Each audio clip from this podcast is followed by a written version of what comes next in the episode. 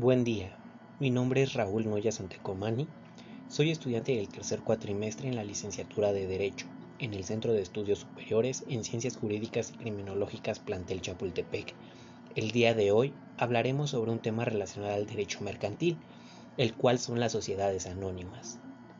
Ahora bien, la Ley General de Sociedades Mercantiles en los artículos 87 al 206 nos otorga su definición como la sociedad anónima es la que existe bajo una denominación y se compone exclusivamente de socios cuya obligación se limita al pago de sus acciones.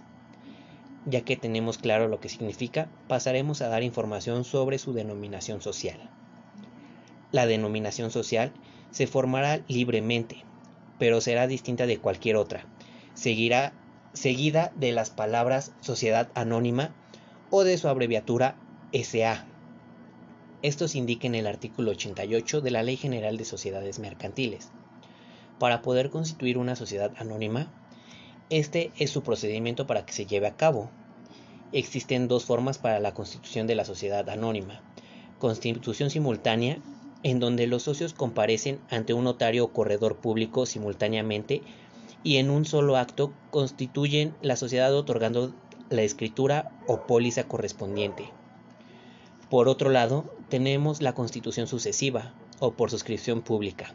Se caracteriza por el llamamiento de los fundadores, que son personas que toman a su cargo la organización de la futura sociedad.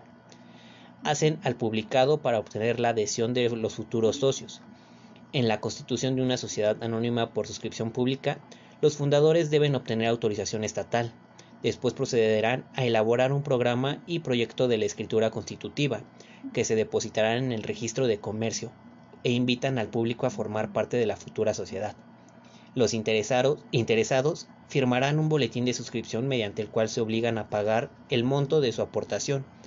Esto se establece en el artículo 90 de la Ley General de Sociedades Mercantiles. Hablaremos también sobre el contenido del acta constitutiva, la escritura constitutiva, además de los requisitos establecidos en el artículo 6 de la Ley General de Sociedades Mercantiles, debe contener los dispuestos por el artículo 91 de la, ley, de la misma ley. Número 1. La parte exhibida del capital social. Número 2. El número, valor nominal y naturaleza de las acciones en las que se divide el capital social, salvo lo dispuesto en el segundo párrafo de la fracción cuarta del artículo 125. Número 3. La forma y términos en que deba pagarse la parte insoluta de las acciones. Número 4. La participación en las utilidades concedidas a los fundadores. Número 5. El, el nombramiento de uno o varios comisarios. Y número 6. Las facultades de la Asamblea General y las condiciones para la validez de sus deliberaciones, así para el ejercicio del derecho de voto en cuanto a las disposiciones legales pueden ser modificadas por la voluntad de los socios. Las acciones son títulos nominativos que acreditan la calidad y derechos del socio. Esto viene contemplado en el artículo 111 de la Ley General de Sociedades Mercantiles. Las acciones serán de igual valor y conferirán iguales derechos. Sin embargo, se podrá estipular que existen varias clases de acciones con derechos especiales para cada clase. La, Ley General de Sociedades Mercantiles en sus artículos 113 al 117 nos establece algunas de las diferentes clases de acciones. Eh, les contaré también sobre los órganos de la sociedad. Eh, como se estableció anteriormente, las sociedades mercantiles cuentan con diferentes órganos, y tal es el caso de la sociedad anónima, tienen los siguientes y su reglamentación respectiva.